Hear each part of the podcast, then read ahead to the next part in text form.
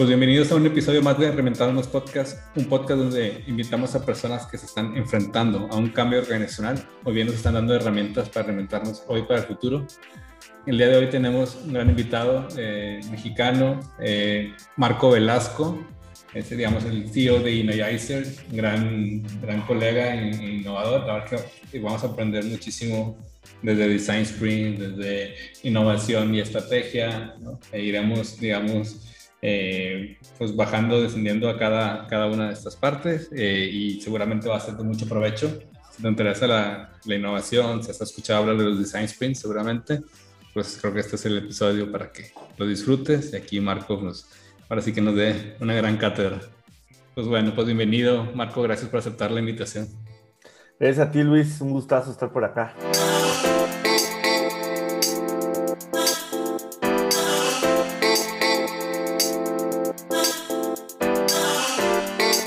Pues bueno, pues, eh, pues siempre empezamos con un check-in round y pues bueno, también para conocer un poco al invitado, pues nos gustaría saber, pues si estuvieras, no sé, algún proyecto fuera de lo que te dedicas normalmente o de tu core business, digamos, ¿qué te gustaría a ti, a ti hacer?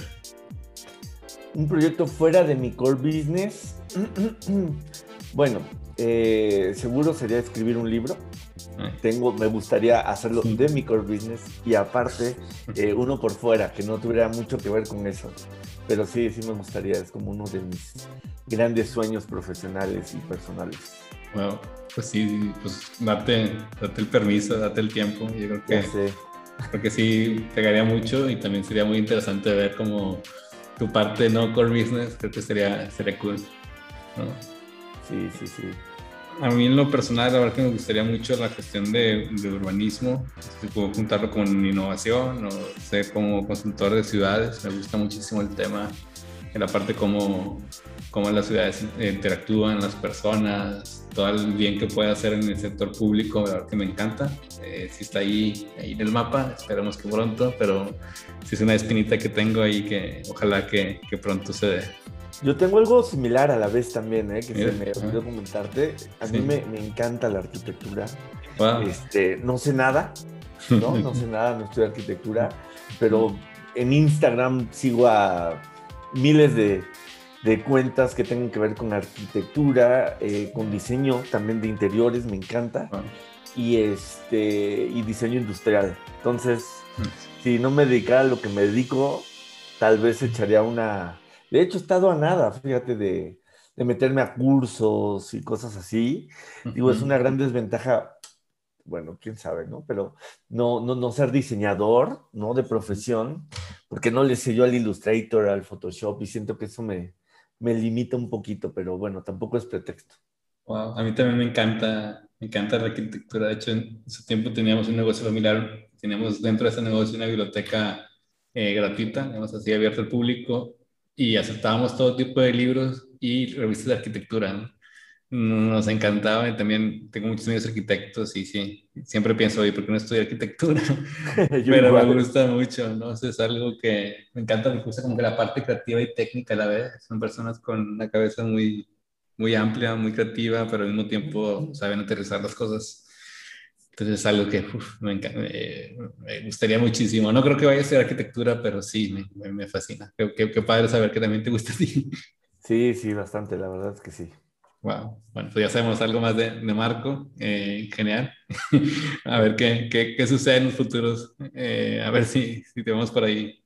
Pero bueno, eh, pues bueno, entrando, pues fíjate que hay un tema que nos empieza, nos llama mucho la atención a veces encontrar en organizaciones que realmente sí, eh, no solamente se habla de innovación, sino que se hace innovación, ¿no? No sé, en tu experiencia, ¿qué has encontrado? ¿En qué organizaciones sí termina por permear o qué organizaciones nada más pues eh, hacen algún proyectito y luego ahí muere? No sé, ¿qué, qué, qué, qué nos puedas dar al respecto? Pues mira, eh, no conozco todas las, las empresas, obviamente, ni, ni, todas las industrias.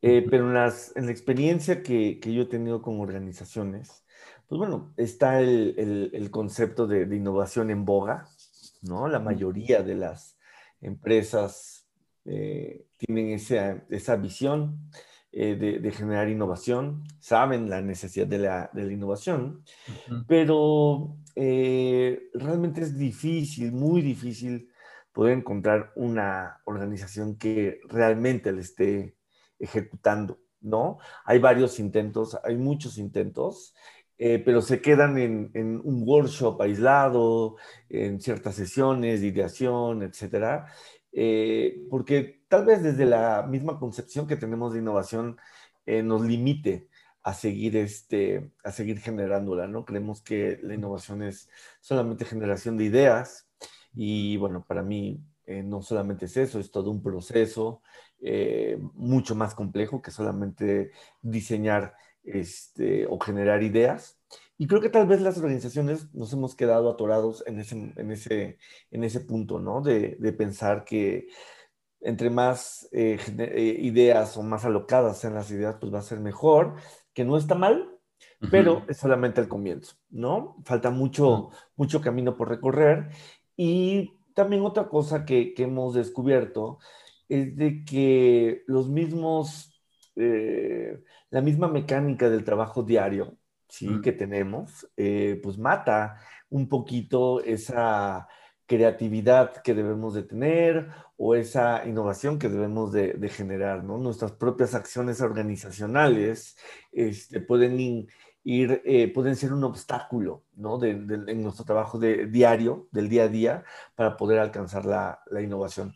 No, no, este, no estoy diciendo que no exista, obviamente en muchas organizaciones existe, pero creo que todavía ah, hay áreas de oportunidad bastante grandes en, en las empresas, en las organizaciones, para generar eh, organizaciones basadas en, en, innovación, ¿no? Que sus decisiones o parte de sus decisiones de negocio puedan estar basados estratégicamente y alineadas a, a, temas de, innovación y, y, de estrategia, obviamente. Sí, sí, sí me parece muy, muy, muy interesante lo que comentas, ¿no? Como, como qué concepciones de innovación podamos tener y a partir de ahí igual nos, nos limita, tanto hacia adentro como los que venimos de fuera. Y en ese sentido, no sé qué tan cómplices seamos los, los personas que dedicamos a innovación, si no sabemos vender muy bien, o si no sabemos explicar, o si, no sé, somos muy esclavos de lo que nos puede decir un cliente y, hasta ahí lleguemos, o no sé si hay alguna complicidad de, de nuestra parte. Creo que sí, creo que tocas un punto bastante interesante. Creo que sí, creo que eh, todos los que nos dedicamos a temas de innovación, ya seamos facilitadores, consultores, freelancers, como, como le queramos llamar, eh, Creemos también que facilitando un workshop, eh, un taller, pues bueno, estamos contribuyendo. Obviamente sí estamos contribuyendo, pero creo que también hay que concientizar, evangelizar eh, a, los tomadores de, decisiones que un workshop no es suficiente para, generar algo, ¿no? Eh, para que una idea sea exitosa, tal vez tienes que generar cientos de ellas y tal vez miles de experimentos de estas, de estas ideas para que algo sea realmente eh, o pueda llegar a tener, tener éxito, ¿no? Por ahí hay estadísticas que dicen que de una en diez es la que pega, ¿no? De, de ideas, puede ser más, para mí pueden ser tal vez más. ¿Eso qué nos quiere decir? Que, que, que, que la innovación es algo totalmente repetitivo, ¿no? Que los tenemos que tener de manera permanente para poder llegar a tener éxito, que es lo que quiero decir también, que entre más ideas tengamos y más ideas experimentemos y ejecutamos, solo así vamos a poder tener estadísticamente la posibilidad de tener éxito eh, y que genere impacto.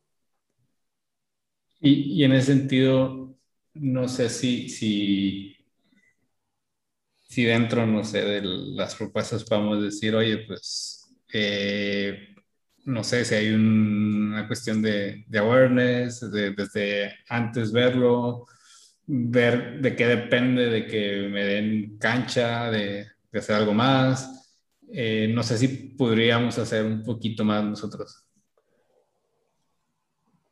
Creo que sí, creo que de entrada es eh, explicar realmente de qué va la innovación, ¿no? A las personas, utilizar más herramientas de, persuasión, de storytelling, para dar a entender realmente que, la innovación es todo un proceso, no se basa solamente en ideación.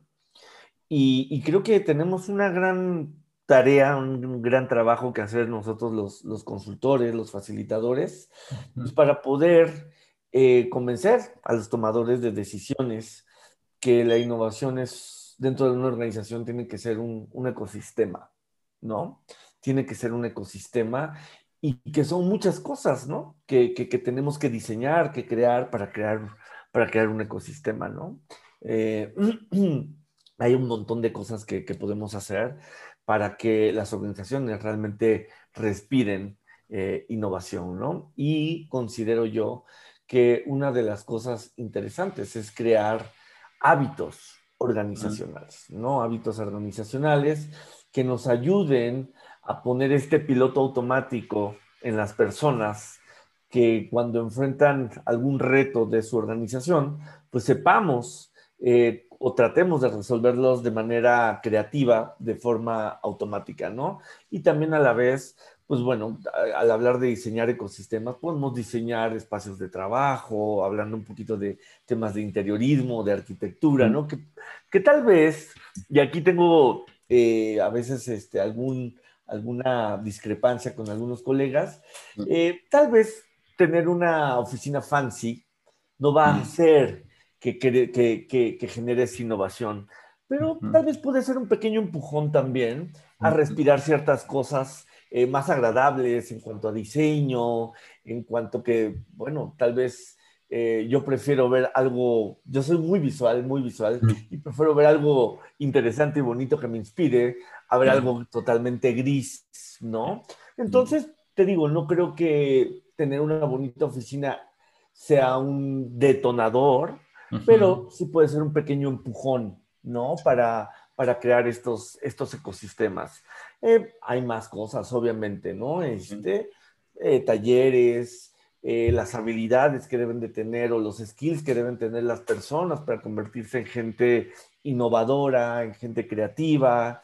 La creatividad es un tema, híjole, muy, muy interesante que tal vez tengamos, muchos de nosotros lo tenemos mal concebido también.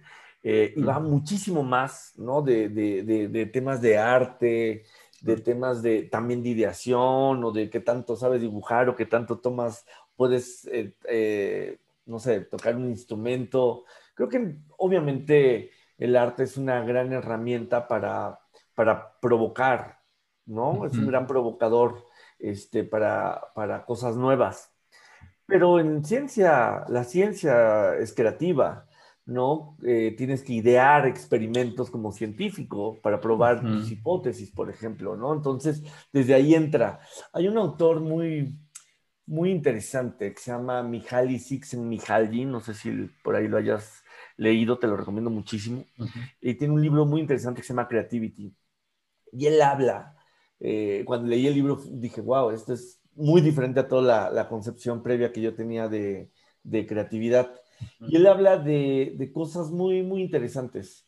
Eh, y habla de, estos ecosistemas y habla de que la creatividad no es algo 100% personal, ¿no? Mm. Sino es dependiente de, otros factores, ¿no? Mm. Y él habla que, y él comenta en, este libro, que estos factores pueden ser afortunada o desgraciadamente eh, no recuerdo el, concepto específico que él menciona, pero son como los cuidadores de mm. cada campo. Y me refiero a campo como a cada industria donde tú estás, ¿no? Puede ser, va a haber campo de música, matemáticas, eh, etcétera, ¿no? En todos los campos que hay de, en, el mundo, ¿no? De química, lo que tú quieras.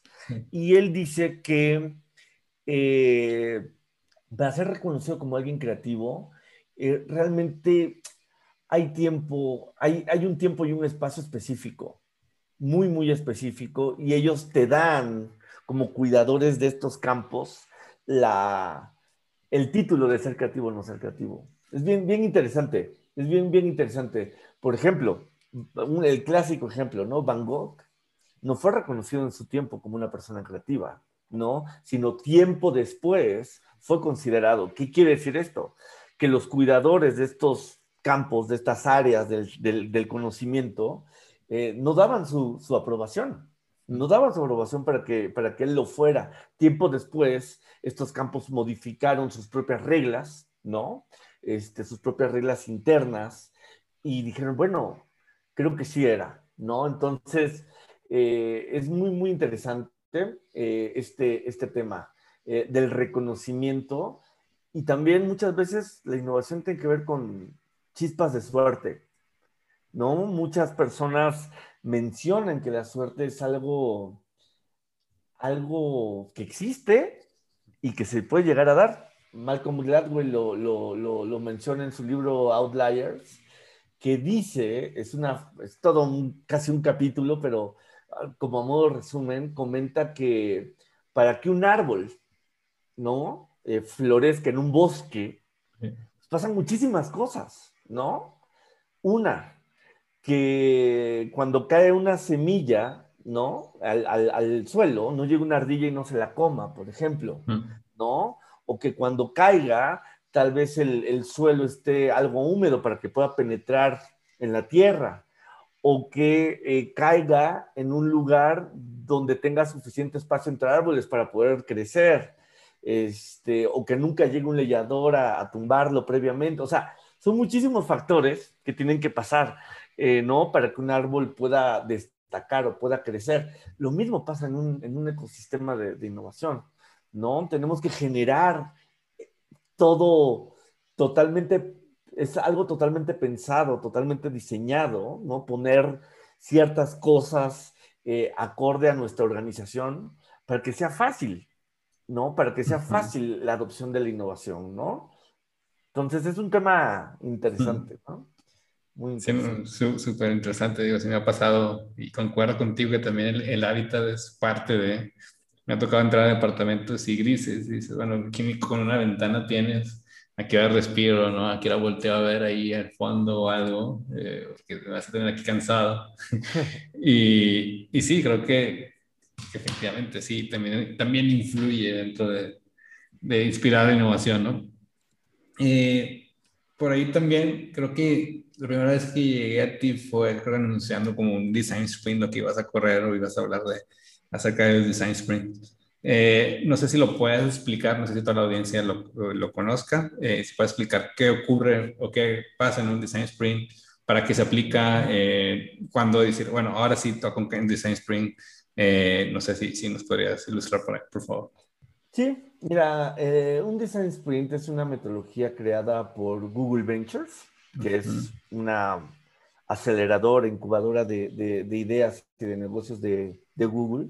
Ellos con esta metodología desarrollaron pues bastantes empresas bastante interesantes como Uber, por ejemplo, 23andMe, que es una empresa que, que sigo mucho. Mm. Este, es muy, muy interesante este, esta empresa. Este, Slack. Bueno, mm. grandes empresas han sido, han utilizado estas, esta, esta herramienta. ¿Y de qué, en qué consiste? Bueno, un sprint originalmente nace como un proceso eh, rápido de una semana, de cinco días, para eh, testar una idea, ¿no? De cero a 100. Pasas en estos cinco días desde la conceptualización de un problema a resolver hasta eh, desarrollo de ideas, ¿no? Sesiones de ideación, creación de prototipos de estas ideas y el testeo, ¿no? De, de, estas, de estas ideas. Eh, ¿Qué fue lo que a mí me, gustó mucho del, del Sprint cuando, cuando leí el libro, porque así lo conocí? Eh, fue principalmente, pues una, la estructura, ¿no? Es muy bien, es una metodología muy bien estructurada, que a uno el facilitador le puede ayudar muchísimo, decir, oye, de 8 de la mañana a 9 de la mañana, en, esta sesión vas a hacer tal ejercicio y lo vas a hacer de esta forma, ¿no? Por ejemplo. Entonces, eso me gustó mucho. Eh, Eh, al inicio, te soy sincero, eh, pensé que era una metodología que ayudaba a validar ideas de negocio, eh, lo cual parte es verdad, parte no, ¿no? ¿Por qué? Porque considero que al final en el sprint se hace un test de ese prototipo que tú creaste en estos cuatro días previos. Pero considero que un test así de rápido no genera eh, la evidencia suficiente para poder tomar una decisión si ese producto va a tener un buen futuro o no va a tener un buen futuro. Eh, cuando tú testas un producto o un servicio eh, o una nueva idea de negocio, es imposible solamente testar la funcionalidad. ¿No? Creo que ese es un gran error donde caemos los consultores, que o testamos la funcionalidad o testamos solamente la deseabilidad, ¿no? del producto. Eh, cuando tenemos que entender que cada producto es un modelo de negocio, literalmente. Cada producto es un, nivel, un modelo de negocio. Si tienes cinco productos en tu empresa, son cinco modelos de negocio. ¿No? Este, diferentes. Eh, y eh, si ya juntas eh, con esta idea que cada producto es un modelo de negocio, un modelo de negocio como lo conocemos conceptualmente por Alexander Osterwalder, tiene nueve bloques.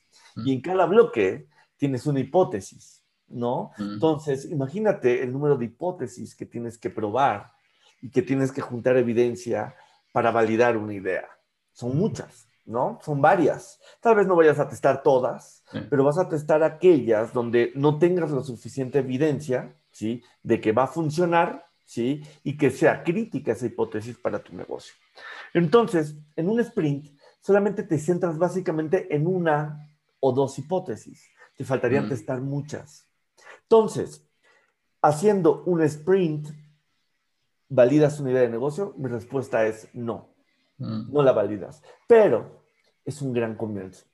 O sea, pasas de forma extremadamente rápida, de 0 a 100 en una semana, desde la generación de ideas hasta la creación de un prototipo y un primer test, un primer test, y de ahí, dependiendo del resultado de este test, vas generando o ahí empieza un proceso de experimentación formal y vas mm. creando otro tipo de experimentos para poder testar esa idea eh, preconcebida o concebida, mejor dicho, en estos cinco días, ¿no? Entonces, es una gran herramienta para utilizar un proceso de innovación formal, ¿no? Hasta cierto punto, hasta el, hasta el, hasta el tema de, experimentación. Eh, es una gran herramienta, una gran, eh, un gran framework o metodología para hacer las cosas muy, muy rápida. Es una gran metodología para salir de baches, ¿no? Cuando nos encontramos atorados en algo es una gran metodología y la puedes utilizar en diferentes tipos de industrias, diferente tipo de modelos de negocio, en lo que tú quieras. Eh, eh, fue, fue realizada, fue hecha, fue concebida realmente con un enfoque más tecnológico.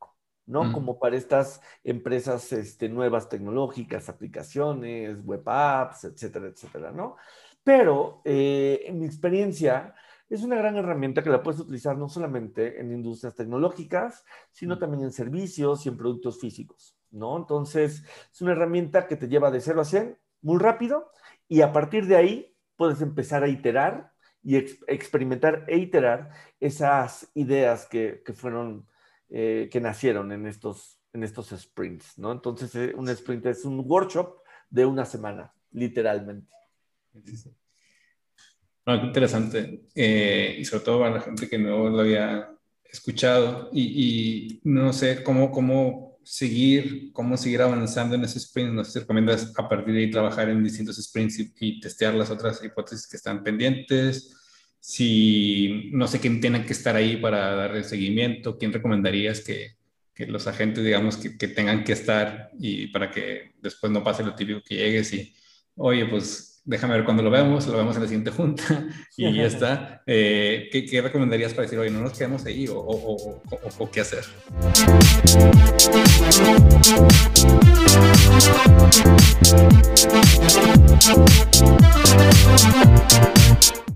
Sí, mira, un sprint eh, no es sencillo, o sea, suena muy sencillo una semana.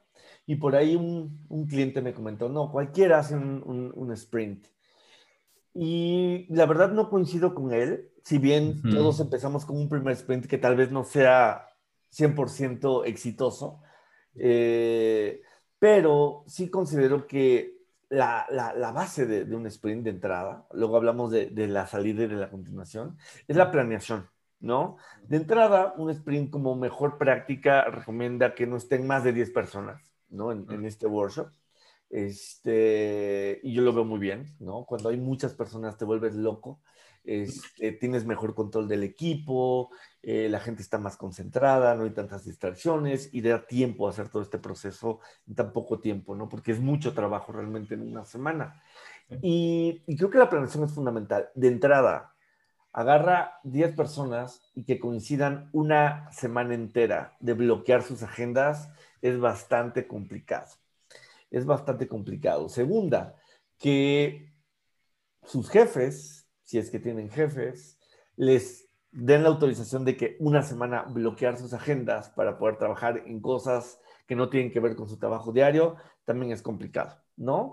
Eh, aquí, este es el tema, lo interesante de un sprint es que para poder llegar a hacer un sprint, ya pasaste toda esa fase de convencimiento de, mucha gente, ¿no? Que, tiene que estar alineada en el, en el sprint. Entonces creo que la planeación es fundamental, fundamental eh, para, el, para, el, para, el, para el éxito de, un sprint, literalmente. Y en cuanto a la continuación, eh, creo que se tiene que elaborar un, un proyecto de experimentación, literal, un proyecto de experimentación donde esas eh, hipótesis restantes las tienes que empezar a testar o seguir testando esa primera hipótesis, ¿no? O sea, yo recomiendo que empieces en un sprint por la hipótesis, tal vez, si se presta para hacer un sprint, la hipótesis más fuerte.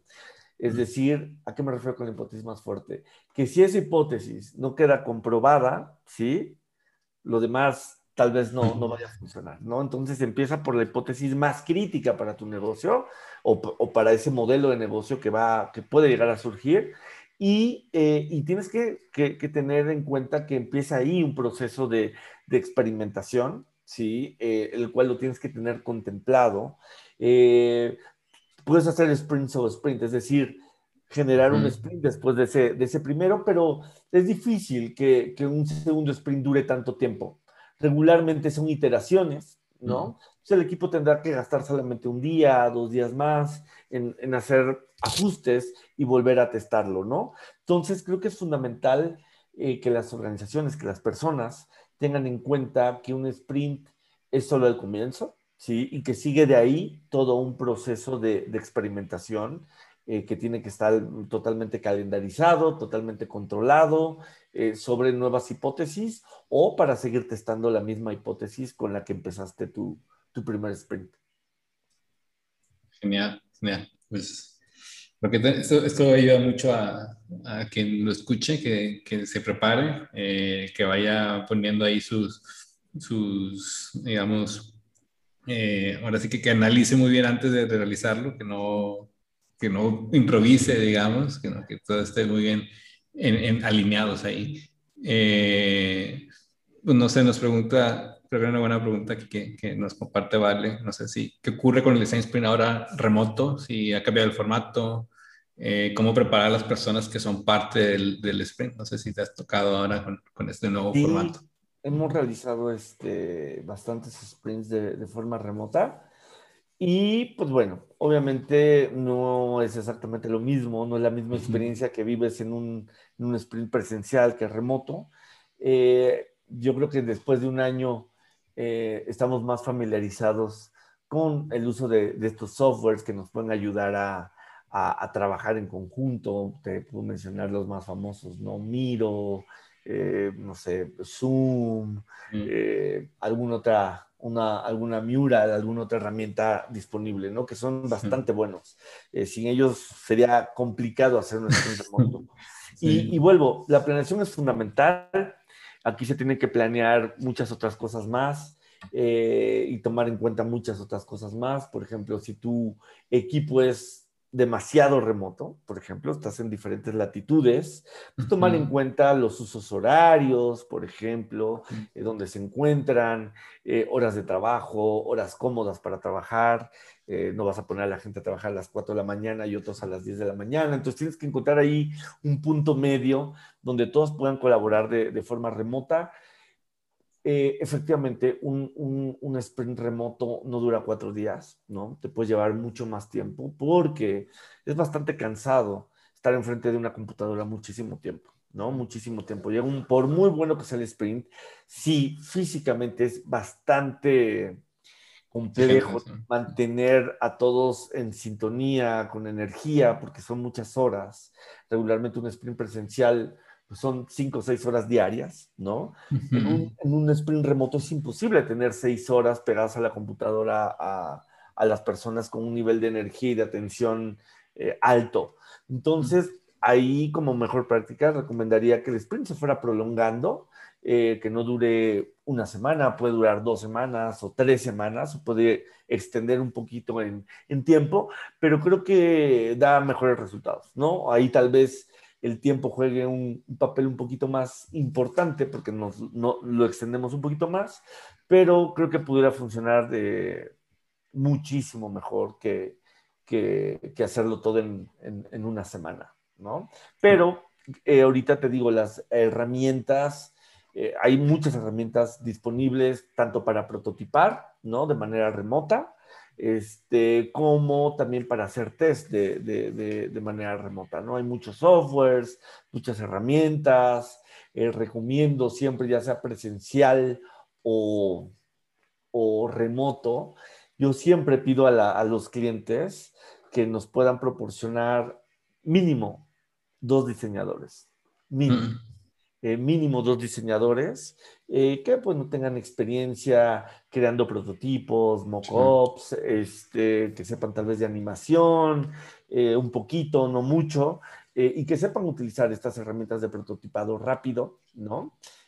porque ayuda muchísimo, ¿no? De verdad, siempre pido, antes utilizábamos un diseñador, es poco el tiempo, en un sprint tienes solamente un día para hacer un prototipo, y y por ahí el cliente te solicita que no quiere solamente una idea, que quiere dos ideas, imagínate generar dos o tres prototipos en un solo día. Entonces necesitas realmente un equipo. Yo he llegado a tener hasta cuatro diseñadores en un sprint, porque nos ha pedido al cliente que no solamente terminemos el sprint con una sola idea, sino con tal vez dos o tres ideas. Entonces necesito más gente que nos pueda ayudar y trabajar en equipo y colaborativo, de forma colaborativa para poder terminar en tiempo estos prototipos que, necesitamos.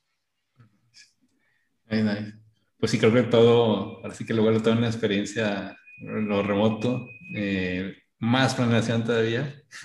Sí. Y, pero bueno, creo que vale la pena al final del día. Sí, yo creo que es directamente proporcional el tiempo que le dediques a tu planeación con el éxito del, del sprint, de verdad. Y bueno, no sé si, si se puede, eh, no sé, quizás hay, organizaciones que quizás están más preparadas, hay organizaciones que, que no sé, a veces eh, ya tienen alguna forma, ya tienen, por ejemplo, células ágiles, ya trabajan con agilidad. Eh, no, sé si esto, por un lado, ayude, pero no sé, por ejemplo, personas que, que, no sé, ya dentro de sus organizaciones ya utilicen un proceso de design thinking eh, y luego vayan al design sprint, ¿qué, le recomiendas? No sé si, eh, o hay algunos que podrían decir, bueno, ¿qué se distingue entre design thinking o cuándo usar design thinking y cuándo usar design sprint? ¿Cómo, cómo mezclarlas, cómo utilizarlas y sacarles su mayor jugo? Sí, mira, para mí, te soy sincero, el design, o sea, de entrada el design thinking no es una metodología para mí, es una forma de pensar. De ahí el mismo nombre. ¿no? Sí, sí, sí, sí, Claro. Eh, y el Design Sprint utiliza todas estas herramientas del design thinking, de un pensamiento de diseño, y se ponen en práctica, ¿no? Para, para poder resolver una, una problemática de, de, negocio, de innovación. Y eh, si ves el design thinking como una metodología pura y dura, que te digo para mí no lo es, es una forma de pensar, te pierdes. Te pierdes. ¿Por qué? Creo que eso es lo, cool del, del, sprint. Porque si tú pones en Google Design Thinking Tools o herramientas, te van a salir 400 millones de, de, herramientas y de ejercicios y todo súper cool con, con post-its y N, N cantidad de, de, esto. Y te soy sincero, antes yo de utilizar algo tan estructurado como el Design Sprint, proyectos de innovación que utilizábamos herramientas de Design Thinking se nos iban de tres meses a medio año, ¿eh? O más. O sea, te perdías de tanta herramienta que hay que ahora le aplico esta herramienta y ahora para reforzar la aplico ahora esta y esta se ve súper cool en un video. Ah, pues también hay que ponerla. Entonces te vas perdiendo. Eso es lo interesante del sprint. El sprint te da una, una estructura con determinados ejercicios que tienes que hacer. No estoy diciendo que no lo puedas modificar. Hay herramientas o hay ejercicios en un design sprint que a mí, te soy sincero, del original sprint no me gustan o no me dan los insights o los resultados que yo quiero. Entonces yo le he ido metiendo a, esa estructura algunas herramientas sí, que o yo he modificado o las agarro de algún otro autor, de algún otro consultor, ah, metodologías ya hechas o ejercicios ya hechos que a mí me dan mayor resultado, ¿no? En la práctica. Eh, y, pero sigo conservando la misma estructura general del sprint, ¿no? O sea, la estructura en horas, etcétera. Solamente cambio algunos ejercicios, etcétera. Si a ti te, o a alguien le funciona mejor un ejercicio que no esté en el libro o que originalmente no esté en un design sprint, cámbialo, utiliza lo que a ti te gusta, pero trata de adaptarte, ¿no? A, una, a un tema de, de, horas, porque eso es lo rico del sprint, que te ayuda a ir muy rápido y no a perderte en un mundo de ejercicios que pueden existir o de herramientas que pueden existir en el design thinking. Al final, literal, el sprint es design thinking puro y duro, pero con una estructura. Es una receta, literal. Perfecto. Sí, porque se va Creo que así como lo explica está, está genial y muy, muy, muy de acuerdo. Al final el pensamiento eh, de diseño es lo que nos, nos ayuda y, y, es muy bueno. Ojalá que, que, todo el mundo lo tuviera, pero efectivamente aquí a lo que vas creo que Science Sprint te ayuda como que focus total y, y, darle. ¿no? Eh, no sé, si, como que terminando así como de, de, de cerrar, eh, no sé si poco a poco, digo, nosotros eh, lo vemos claro, ¿no? Cómo podemos unir la, innovación a la estrategia y cómo poco a poco eh, podemos unir también como que la operatividad del día a día, la, o sea, la responsabilidad, la agilidad, con dando pasos al futuro. O sea, no sé cómo te imaginas eh, ya este mundo, ya hay organizaciones que ya están, lo tienen más claro, pero cómo podemos unir que realmente la estrategia y la innovación sean dos caras de una misma moneda. Sí, es algo que hemos olvidado mucho considero los, los que estamos en este campo, eh, el tema estratégico. Fíjate que en, último, en últimas fechas eh, he notado esta falta de, pues de diferenciación de lo que realmente es algo estratégico la gente ve como estrategia como un plan táctico, ¿no? Haz esta actividad, haz esta actividad, haz esta actividad. Y no, la estrategia no es eso. La estrategia es una guía que te dice a dónde tienes que ir y cómo lo tienes que hacer. No te dice qué tienes que hacer, ¿no? O sea, es cómo, cómo hacerlo, cómo llegas, pero no exactamente el qué hagas. Eso ya es muy táctico, es muy terrenal, está, es la parte más baja de la estrategia, ¿no? Las actividades. Entonces, cuando yo hablo o, la gente, o yo le hablo de estrategia, o estoy en una sesión estratégica con clientes, me dicen, oye, pero ¿qué hacemos? ¿Qué hacemos? O sea, quiero ver acciones. Y no, una estrategia para mí, eh, en, en, las metodologías que yo me baso, o como yo la percibo, es hacer elecciones. Esa es estrategia. O sea, tienes un montón de caminos, un montón de elecciones, y la estrategia es, elegí este camino este es el camino que yo elegí, que puede ser bueno o malo, no lo sé, no conozco el futuro, nadie puede ver el futuro. La única forma de reducir el riesgo a un fracaso es experimentando la estrategia también. La, estrategia es totalmente experimental. ¿no?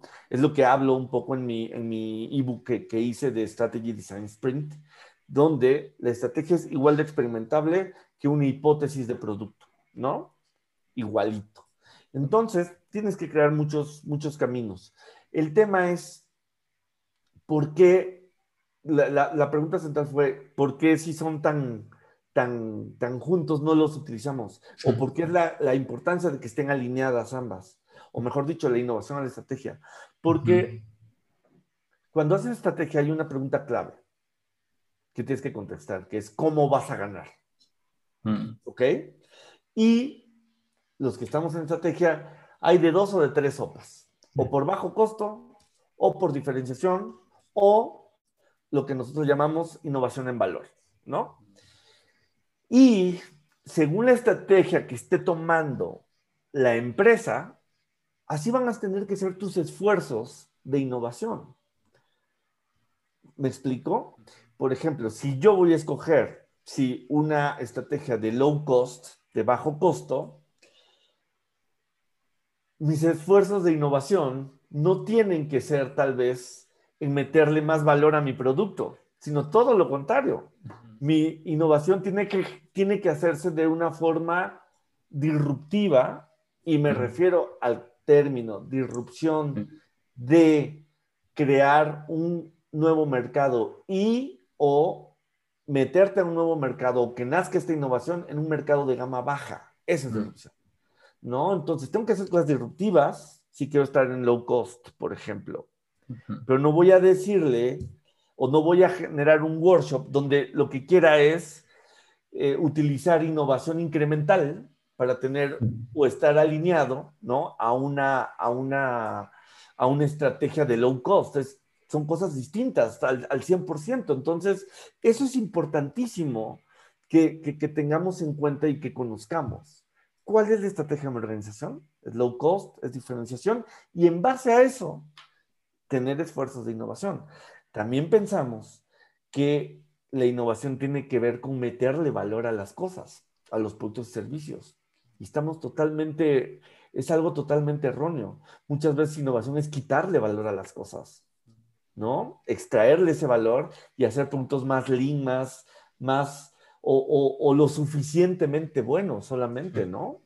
¿no? Lo suficientemente buenos, no tan buenos ni extremadamente buenos, sino lo suficientemente buenos. Y con eso puedes tener un, o generar un, un, gran impacto, ¿no? Entonces creo que esa es la importancia de saber y tener en cuenta el tema estratégico con innovación me gustó mucho el, el, el, approach, ¿no? Y, y, es verdad, ¿no? Y, para ello también hay que, creo que también en parte de, de, meterse con el cliente y decir, oye, lograr que nos diga, oye, cuál es, cuál, cuál, o sea, dónde quieres llegar, o sea, ¿qué, qué, cuál es lo que te quieres que yo te entregue al final del día, ¿no? Creo que a veces pasa que pensamos mucho en lo que nosotros podemos dar, sino que al final, qué es lo que busca el cliente y ya con todo eso no acomodarse, ¿no? El, creo que las herramientas uno las, sabe, las conoce, pero como dices, si, si trabajamos de la mano realmente del, del, cliente y vemos y nos anticipamos, pues que podemos ahí hacer realmente dar que, que la innovación y estrategia sean, vayan de la mano, ¿no? Sí, sí, sí, sí. Eh, finalmente, pues nos, gusta cerrar, no sé qué, qué te ilusiona a ti del, del, futuro, digo, puede ser a nivel personal, pero también en el futuro del trabajo, qué es lo que te mueve, qué es lo que te causa eh, ilusión, ¿no? De, decir, oye, me encantaría que pasara esto. Ya sabemos que tenemos el contexto pandemia y que todo puede pasar, pero ¿qué te gustaría a ti? A nivel personal, ¿qué me gustaría? Pues mira, creo que puede sonar a cliché y todo, pero pues siempre hay oportunidades, ¿no? O sea, en una, literal, en una, en un evento, ¿no?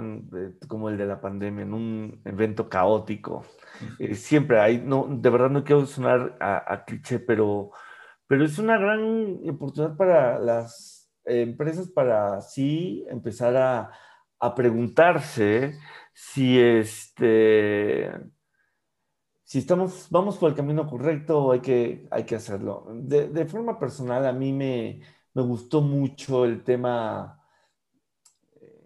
no quiero, no quiero irme mal ni pecar de que ah, fue una gran oportunidad para mí la pandemia, porque sería muy malo decirlo, pero sí me abrió ciertos caminos en mi, en mi, en mi, en mi empresa. Por ejemplo, la internacionalización, ¿no? Eh, ahorita, por temas de pandemia, empecé a tener mucho más relación con gente del extranjero, se empezó a valorar eh, nuestro trabajo eh, y lo que estamos haciendo tal vez más en el extranjero, te soy sincero, que en propio México, de verdad, desgraciadamente. Eh, y, es algo que me ha gustado mucho. Fíjate que Inoyaiser eh, nace como consecuencia de otra empresa que teníamos, pero nace con ese concepto de ser una empresa remota hace cuatro o cinco años. Eh, esa es lo que yo quería. Y, y no lo quería, y lo quería obviamente para, para poder tener esta facilidad de tener clientes en otras partes del mundo, ¿no? Y, pero hasta ahorita, obviamente por estas razones, fue que se me dio, no se me había dado, no logré consolidar todavía ese tema remoto en su tiempo y ahorita por esto se da. Y es algo que me ha gustado mucho, ¿no? Me ha gustado mucho, ahorita estoy trabajando mucho con, con colegas, por ejemplo, alemanes, ¿no? Donde estamos haciendo cosas, pues, para otros países, otra gente que, tal vez nunca hubiera volteado a, vernos, ¿no? Nunca hubiera volteado a vernos eh, y ahorita lo están haciendo y me da mucho gusto también saber que, en Latinoamérica, en México principalmente, ya nos están tomando en cuenta, ¿no? Eso es súper padre y súper enriquecedor. Este, y eso es como que algo que me gustaría seguir haciendo, eh, convertirme en un poquito más global realmente y obviamente, pues bueno, México es mi base, aquí voy a seguir, pero, pero sí es algo que, que sí me gustaría hacer un poquito más, más global y, y sí me, me, llama mucho la atención que, que, que, que, ahorita voltees a cualquier parte y en cualquier parte encuentres pues talento, ¿no? Sí, sí, sí. Genial, vamos, eso me, me mueve mucho y, y, ojalá y seguramente ya estamos viendo a nivel global, pero ojalá, eh, Dios quiera, porque tiene mucho talento y también creo que puedes aportar mucho, eh, que tengamos más en, también en zonas internacionales, que también queremos obviamente que des valor en México, pero también no limitarse a México, ¿no? Eh, ¿Dónde podemos encontrar? ¿Dónde podemos seguir tu trabajo? ¿Dónde podemos... Sí, mira, este, pues bueno, estamos en todas las redes sociales, obviamente, como arroba inoyaiser en todas, y pues bueno, nuestra página web también, ¿no? www.arrobenoyaiser.com. Y bueno, tratamos de tener últimamente, hemos estado un poco bajos en contenido estas últimas dos semanas, eh, porque desgraciadamente un miembro del equipo que se encargaba del contenido este, se nos fue y ahorita en lo que encontramos a alguien adecuado nos volvemos a reactivar, pero tratamos de estar bastante eh, activos en la generación de contenido. Tenemos mucho contenido gratuito, considero de valor, descargables, cosas así, artículos en, nuestro blog este, y de manera gratuita. Entonces, eh, ahí nos pueden ustedes encontrar y estaremos ahí para servirles. Bueno, pues, pues muchas gracias, muchas gracias por aceptar la invitación. La verdad que lo hemos disfrutado mucho. Eh, muy buena plática. Y pues nada, pues Reventando los Podcasts es dirigido por un servidor Luis Salas y producido por Polymath, una red de consultores que acompañamos a las organizaciones en su cambio organizacional y las preparamos para el futuro. Pues bueno, voy a reinventar algo, pues muchas gracias Marco, nos estamos viendo. Muchísimas gracias a ti Luis por la invitación, estás muy bien. Igualmente, hasta luego. Bye. Bye.